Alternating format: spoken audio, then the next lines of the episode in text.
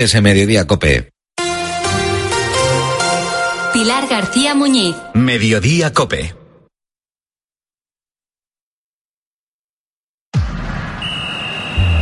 Deportes, deportes, deportes. Cope Bilbao.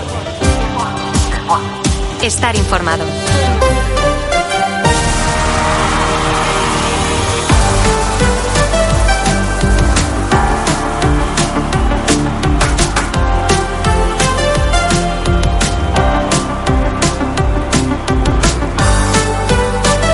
¿Qué tal? Arrachaldeón, muy buenas.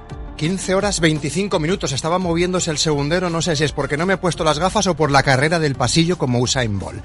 Sean bienvenidos a este ratito que nos va a llevar hasta las 4 de la tarde. Esto es Cope más en Vizcaya, un viernes 22. ¿Están ahí al otro lado? Han brindado, se lo han pasado bien. Son deportivamente más ricos porque les ha echado un cable a la lotería de su club, de su equipo. Ojalá, nos alegramos. Felicidades. Valga la broma, el Athletic está de vacaciones y lo va a hacer hasta el próximo día 27. Pero además hay mucho fútbol que contar porque ayer concluyó la jornada número 18. Puertas y persianas Suachu, en Recalde, les ofrece la actualidad del Athletic. El 27 será el día en el que se vuelvan a ver las caras todos los integrantes del primer equipo de la plantilla del Atlético a las órdenes de un Ernesto Valverde que ya le veíamos después del partido frente a la Unión Deportiva Las Palmas irse de vacaciones de lo más feliz, porque la jornada a expensas de lo que pase mañana en el Metropolitano, en el Civitas a partir de las cuatro y cuarto, partido que va a medir al Sevilla el Atlético de Madrid. El conjunto rojo y blanco tiene 35 puntos. Recordamos, ha mejorado los registros de la, bueno, es el mejor registro de los últimos 40 años. Ha mejorado los de los otros 39. La última vez que el Atleti fue a Champions fue con Valverde y tenía peor puntuación en este momento que en la que tiene en la presente campaña. Si el Atlético de Madrid pierde mañana, el Atlético sería cuarto para que se hagan una idea de la dimensión de lo que está consiguiendo, de lo que está logrando el equipo de Ernesto Valverde. Miquel Vesga renovaba en el día de ayer, ya nos anunciaron que cuando vuelvan a entrenar le volveremos a ver en sala de prensa en el que momento en el que nos contará todas sus impresiones. Así que para todos los del Athletic, que descansen. Puertas y persianas Suachu. Puertas de garaje de comunidades, puertas industriales y persianas metálicas para locales comerciales. Estamos en Carretera Larrasquitu, en Recalde. Más información en puertasgarajebilbao.es. Llámenos al 944 65 39 62. Puertas Suachu. Un poquito más de fútbol porque ayer la Sociedad Deportiva Morevieta se volvió a echar otra palada de arena encima. Perdía en casa frente al que era tercero por la cola, el Amorebieta era penúltimo, y lo hacía 1-2 contra el Alcorcón en un partido nefasto, horroroso, además del frío y la lluvia, pero es que la Amorebieta no chutó a puerta. El gol fue en la salida de un córner, una cantada tremenda del portero del conjunto madrileño. Se puso por delante la Morevieta, pero es que le duró la alegría lo mismo que un caramelo a la puerta del colegio. No sé si se siguen dando caramelos a la puerta del colegio, pero duró eso. Jandro nos cuenta cómo se van de vacaciones. Nos vamos con una sensación ahora mismo eh, mala, que el parón nos va a venir bien, nos va a venir bien ahora mismo para limpiar, limpiar cabezas y a la vuelta trabajar y seguir, que no queda otra. No queda otra que seguir peleando, que seguir luchando para intentar salir de un pozo que cada vez está más oscuro, en el que cada vez la luz se ve más y más y más lejos al fondo. El siguiente partido para la Sociedad Deportiva Morevieta va a ser Copa y va a ser en Urriche. Por primera vez en la temporada jugarán en su casa frente al Celta de Vigo. Vamos a hablar un ratito también en el día de hoy de ciclismo, pero tenemos que hablar, por supuesto, de baloncesto, porque esta noche Bilbao Basket, esta tarde, juega a las 7 en Miribilla frente a Girona. Ya saben que el agua empieza también a subir casi casi hasta el cuello. Ponsarnau cuenta lo que necesita de Miribilla. Necesitamos que Miribilla eh, nos apoye y que esté especialmente con nosotros cuando las cosas no nos salen bien. Eh, esto es lo que necesitamos. Miri- Miribilla hará lo que, lo que quiera hacer, ¿no? Pero seguro que, si está con nosotros, pues todos podemos vivir una fiesta en ese sentido juntos. Eh, y que nos va a llevar lo más lejos posible. Ojalá que lo más lejos sea el triunfo y alejarse un poquito más de los puestos que le mandarían directamente a la Alep Oro, y ya la conoce Bilbao Basket. Venga, que vamos a escuchar un gol histórico y vamos a hablar con un compañero maravilloso. Va.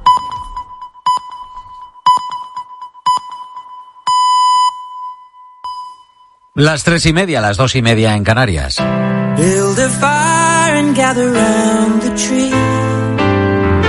Fill a glass and maybe come and sing with me. Mediodía Cope. Pilar García Muñiz.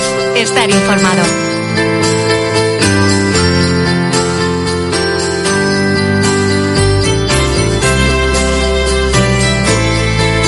¿Qué tal? Estás escuchando Mediodía Cope. Te saluda Ángel eh, Correas a esta hora de la tarde, a las tres y media, a las dos y media en Canarias. Ha tardado en llegar el gordo eh, de la lotería de este año.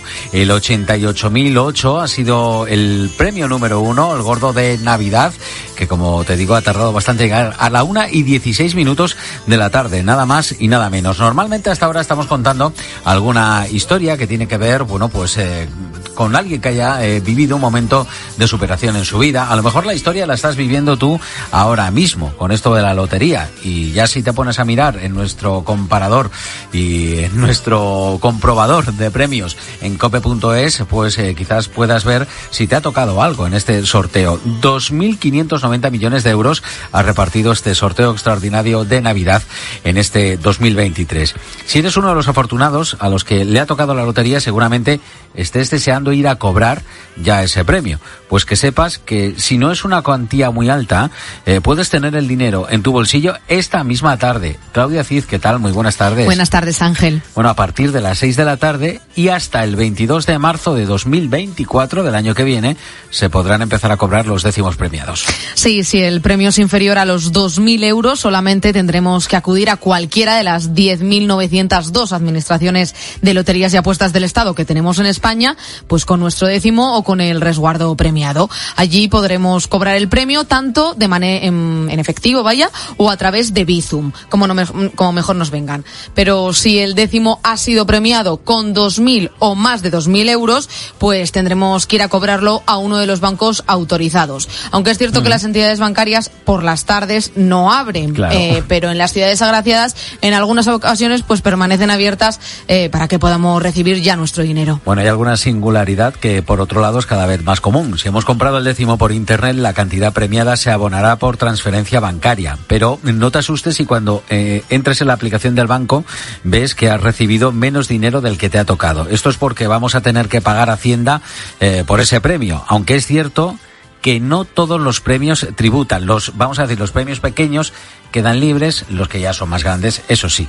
As, sí, eh, solo vamos a tener, bueno, que tributar eh, si nos toca uno de los tres primeros premios, es decir, los que son superiores a 40.000 euros. Y Hacienda se va a quedar con el 20% de lo ganado, aunque los primeros 40.000 euros están exentos. Carlos Cruzado es presidente de Gesta, los técnicos de Hacienda. En el primer premio, que son 400.000 euros al décimo, pagaríamos 72.000 euros. En el caso del segundo premio son 125.000, pues el impuesto es 17.000. Y en el tercero, que son 50.000, son 2.000 lo que pagaríamos. Y no vamos a tener que hacer nada porque nos van a abonar la cantidad ya con ese descuento. Bueno, muy importante también. En muchas ocasiones compramos décimos compartidos pues con la familia, con los amigos o incluso también, ¿por qué no?, con los compañeros del trabajo. Bueno, pues ojo, porque si toca no basta con que vaya a cobrarlo una sola persona. Claro, en el caso de que nos haya tocado un premio igual o superior a los 2.000 euros, pues tenemos que ir todos con DNI en mano al banco a identificarnos. Eva nos explica cómo cobró ella un quinto premio compartido tienes que llevar un papel que acredite que eres titular de la cuenta donde quieres que te lo ingresen. Llevas el décimo, te hacen unas preguntas tipo porcentaje que juegas del décimo, tu profesión y cosas así. Rellenan la documentación, se quedan con el décimo y te hacen una transferencia a la cuenta que tú has llevado. Y es muy importante seguir estos pasos porque, claro, si solo lo cobra uno y luego lo reparte, pues se puede considerar una donación y vamos a tener que acabar pagando por ello. Bueno, vamos a abordar un caso que es bastante peculiar peculiar, este sí, y que esperemos no le pase a nadie, ni le vaya a pasar. En caso de robo o extravío de un décimo o resguardo, se recomienda presentar una denuncia ante la policía y ellos serán los encargados de iniciar un proceso judicial si ese número resulta premiado. Sí, y si el resguardo pues está deteriorado, un poquito roto, pues se tiene que rellenar un formulario, un formulario de solicitud de pago de premios y eh, lo llevas a un punto de venta de loterías y lo remites junto al décimo y así pues inicia un proceso para ver si es verdadero ese décimo. Oye, Claudia, seguro que hay muchos, eh, bueno, exiliados, vamos a decir entre comillas, que residen eh, fuera de España, pero que juegan a la lotería de Navidad. En ese caso, ¿qué ocurre si eres uno de los premiados? Estás fuera de España. Pues al ser un premio que se juega en España, se debe tributar en España, pero al no ser residente, pues tendrá que presentar ante la agencia tributaria un impreso donde se incluye toda la documentación necesaria para que se le haga la retención correspondiente. Bueno, pero si somos residentes, eh, el dinero ganado en la lotería de Navidad no, no, eh, no vamos a tener que reflejarlo en la declaración de la renta, ni se va a contabilizar como un aumento de nuestros ingresos, por lo que no nos va a afectar a la hora de solicitar ayudas eh, públicas. Esto también hay que tenerlo claro. En- la hora de cobrar, si es un premio alto, Hacienda te lo va a descontar en ese momento y luego ya digamos que, que se olvida. Eso sí, ya se ha quedado con el pellizco. Gracias, Claudia. A ti.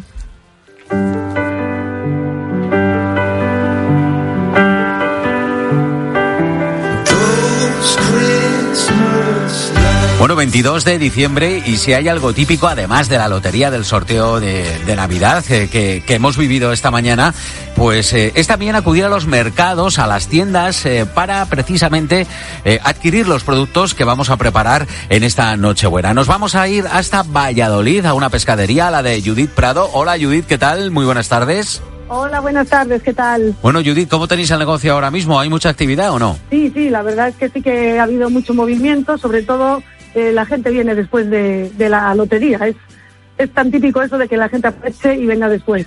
Claro, si te toca un Pero sí. pellizquito, pues a lo mejor te llevas eh, algo algo mejor para la cena de, de Nochebuena. Oye, eh, Judith, Eso, eh, eso es. estamos eh, haciendo una especie de comparador de precios rápida.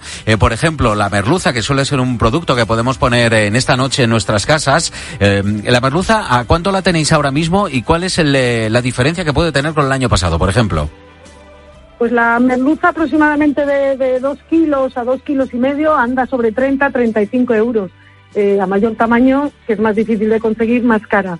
Y con respecto al año pasado, yo no noto en, en la merluza mucha diferencia, por ejemplo. ¿eh? ¿Y hay Se algún producto que sí se note? Sí, sí. eh, por ejemplo, en percebe, eh, almejas, eh, está disparado, disparado. Ahora O sea, mismo el que es... percebe está a 200 y algo, a 220 euros el percebe. Eh, las almejas, pues, eh, desde la marinera de 55, pues eh, se pasa ya a la gorda o extra y 70, 75. Ya la almeja fina también está disparada, pasando de los 100 euros. O sea, en, eso, en esos en concreto está muy, muy disparado el precio. Y Judith, eh, una última cuestión, a pie de mostrador. Eh, eh, ahora mismo, ¿qué es el, ¿cuál es el producto más, más demandado? ¿Cuál es el que más estás vendiendo en estas últimas horas? Las almejas. Nosotros aquí, eh, las almejas. Las almejas, eh, la nécora también. Y luego, bueno, pues la gente lleva muchas cosas de, pues de gamba cocida, eh, langostino cocido también se vende mucho. Es eso más o menos en general. Y el pescado, pues besugo, merluza. Yo creo que la merluza siempre es un poco la, la estrella, lubina salvaje, el rodaballo, dorada salvaje también. También se vende bastante bien eso. Pues eh, Judith Prado ahora mismo está atendiendo en una pescadería de Valladolid en estas eh, horas previas, queda muy poco precisamente para la cena de Nochebuena, ya todo se está preparando. Judith, que vaya muy bien y feliz Navidad, ¿eh? Igualmente para vosotros. Muchas gracias. Gracias a ti. Venga, hasta luego. Bueno, si Judith estaba en una pescadería, en su pescadería de Valladolid, a unos 700 kilómetros hacia el sur de la península, está José Cobos en su carnicería de Málaga. Hola, José, ¿qué tal? Muy buenas. Buenas tardes. José, ¿cómo tenéis ahora mismo el negocio? ¿Cómo va la cosa esta mañana? Pues es el día que más bullilla hay. No como todos los años, pero hay. No ¿Qué? nos podemos quejar. Bueno, pues si no os podéis quejar, significa que la cosa va bien por ahora, en este 22 de, de diciembre. ¿Cuál es el producto que en vuestra carnicería más os están pidiendo en el día de hoy? Eh, solomillo de ternera y cordero. Solomillo de y cordero. Oye, José, ¿y se nota mucho la diferencia de precio de un año para otro? Porque nos decía Judith de la pescadería de Valladolid que, que sí, que ellos estaban notando eh, diferencia un año para otro. Supongo que la carne también, llevamos muchos meses hablando de esto, pues también estáis notando una pequeña subida, ¿no? Sí, la verdad que hay pequeñas subidas. Lo que pasa es que hay cosas que valen cara todo el año, son tarifa plana. El solomillo, los 50 euros vale casi todo el año, si es fresco. Y el cordero sí ha subido un poquito más pero lo que es tema ternera, como está carísima, pues nos tenemos que agarrar a lo que hay.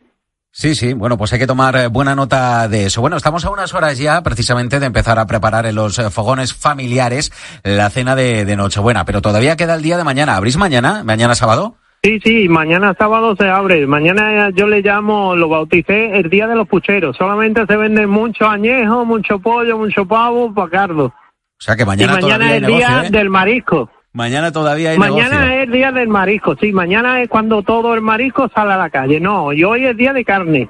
Yo me tiro tres días de carne vendiendo y mañana es solo marisco. Y yo solamente vendo pucheritos.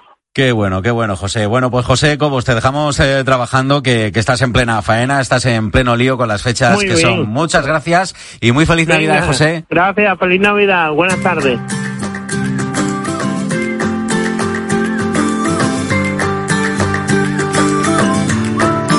I'm on top of the world,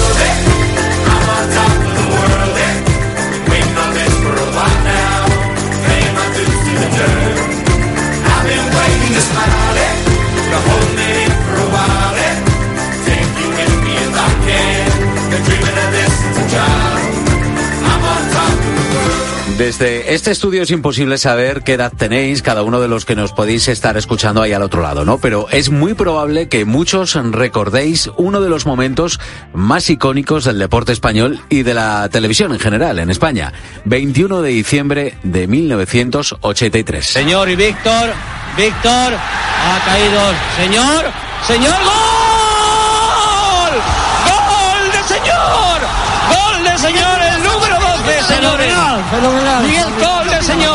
Señor. 12 goles, ¿qué, qué. Se acaban de cumplir 40 años de este partido del España-Malta del 12 a 1. Nacho Rodríguez de Tapia, muy buenas tardes. Muy buenas tardes, Ángel. Bueno, ¿tú te acuerdas de todo esto? Me quedaban 13 años por nacer todavía. Pero es Vamos que no. insultantemente joven. Insultantemente joven. Tengo 27 años. El fútbol no lo controlo mucho, así que solo sé que había un señor al que llamaban señor. Muy bien. El resto no conozco más. Eso es cultura popular, Nacho, efectivamente. Bueno, pero por lo menos sabes de lo que estamos hablando, Sé de ¿no? lo que estáis hablando, sí, es un hecho histórico, vamos, en el fútbol, y aunque no nos guste el fútbol, lo conocemos. Muy bien. Bueno, Fernando Evangelio, compañero de deportes eh, COPE, ¿tú te acuerdas de algo o también tienes la amnesia de la juventud? ¿Qué tal, Ángel? Muy buenas tardes. Eh, yo tenía cuatro años, es imposible que me, acuerdo, que me acuerde de ver el partido. De hecho, yo sospecho que en mi casa no se vio, porque a mis padres no les gusta el fútbol y a mis hermanas tampoco. ¿Qué me cuentas? Yo creo que no se debió de ver, pero claro, se harían eco, supongo, de la celebración posterior y, y hay que decir que mm, esto me ha pasado con más gente. Yo no me acuerdo del partido, pero ese partido forma parte de mi vida, porque es un partido que conecta a varias generaciones de españoles. Sí, total. Bueno, a mí me pilló con cinco añitos, tampoco era muy mayor. ¿eh? Tampoco te acuerdas, di la Eh, verdad. Bueno, bueno, pues exacto. Pero este sonido que hemos escuchado de José Ángel de la Casa narrando ese encuentro, bueno, pues siempre ha estado ahí, ¿no? Los que se acuerdan perfectamente son los jugadores que saltaron al campo aquel día, al Benito Villamarín. Y ellos son los protagonistas principales de un podcast original de la cadena COPE con el título Un arranque de furia. Nosotros en el descanso habíamos eh, hablado en el vestuario y en el hotel que al menos teníamos que hacer unos cinco goles, o sea, ir con 5-0. Claro, no contábamos nunca jamás con, con un gol de ellos, ¿no? Al principio se hizo un silencio, ¿eh? Se hizo silencio. Yo creo que Miguel Muñoz, quiero recordar que dijo, dio unas consignas, que tuviéramos cabeza, serenidad, que teníamos que seguir jugando igual, abriendo por las bandas, que íbamos a, a incorporar a gente un poquito más arriba, como puede ser el caso de Macede, que se quedara un poquito más casi como delantero. y cada uno hace su reflexión y sí que a partir de, pues, de pasados ese minutos, ese par de minutos, así un poquito. en- Bueno, Fernando, tú eres la cabeza pensante, el creador de este podcast que ya está disponible en nuestra página web en cope.es cope.es, eh, creador de esta píldora de memoria, vamos a decir, para muchos españoles y directamente una píldora de conocimiento, por ejemplo, para Nacho, que ni siquiera lo vivió in situ. Eh, Fernando, ¿qué nos vamos a encontrar en estos minutos de, de podcast, de, de radio? Pues precisamente, es para que Nacho, que es imposible que viviera ese partido porque no nació, pueda conocer la historia y es también para que la gente que sí que lo vivió las primeras respuestas de los oyentes esta semana en, en las redes sociales de, de, COPE son muy ilustrativas. Ellos responden siempre a las mismas preguntas. ¿Cuántos años tenían? ¿Con quién vieron el partido? ¿Con quién estaban? ¿Dónde estaban? ¿Cómo lo celebraron después? Es un, es un generador de nostalgia muy potente. Este partido es un símbolo. Este, este partido. Y lo que intentamos es, eh, pues que por esa corriente de emociones que se vivieron en las semanas previas, eh, durante el partido y después, hagamos un viaje sonoro con los oyentes del podcast y en esos cinco episodios que duran unos 20-25 minutos, hay alguno de, media hora, eh, puedan hacer ese viaje con, con nosotros y tengan una perspectiva general de en qué momento estaba el país, en qué momento estaba la selección española. Veníamos, eh, no hay que ol- olvidarlo, de un mundial que habíamos organizado en España, el del 82, en el que la selección eh, fracasó o decepcionó o, no llegó, total, sí. o no llegó a los objetivos que se había marcado y había bastante desconexión en ese momento de, de la afición con la selección española de Sí, fútbol. además creo que de una fase de grupos para acceder a la Eurocopa que también había sido, bueno, pues bastante mala. Hay que tener en cuenta, en ese momento, Ángel, la Eurocopa era de ocho equipos, que ahora parece, ahora son 24, Sí. y ahora parece mucho más fácil clasificarse.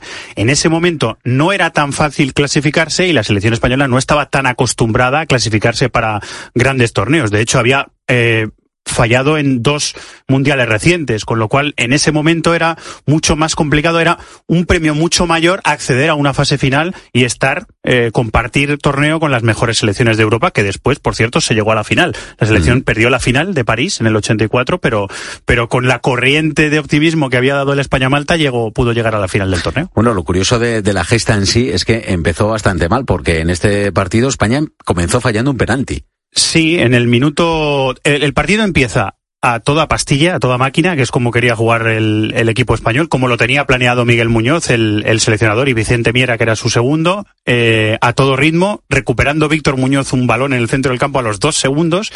Y en el minuto 58 segundos, creo recordar, por la narración del partido, se produce el penalti que señor manda al palo. Después hay otro remate al palo. Hay un gol de Santillana, que es el 1-0, y nos empata Malta, que fue como un bajón eh, y algo que nadie se esperaba.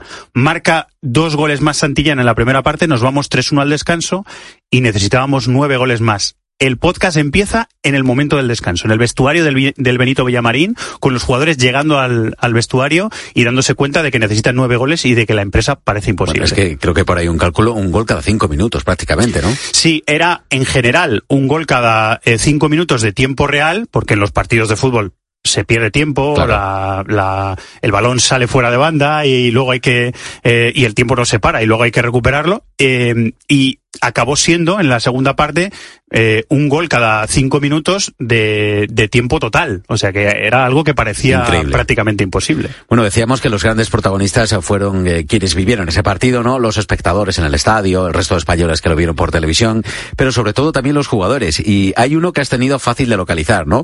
Poli Rincón. El primero de todos, sí. Sí, vamos a escuchar un extracto. Efectivamente, ahí está el señor Goxel, árbitro turco que dirige este encuentro, que va a indicar el comienzo de la segunda parte, en este preciso momento. España 3, Malta 1, hay que llegar a 12 goles para que España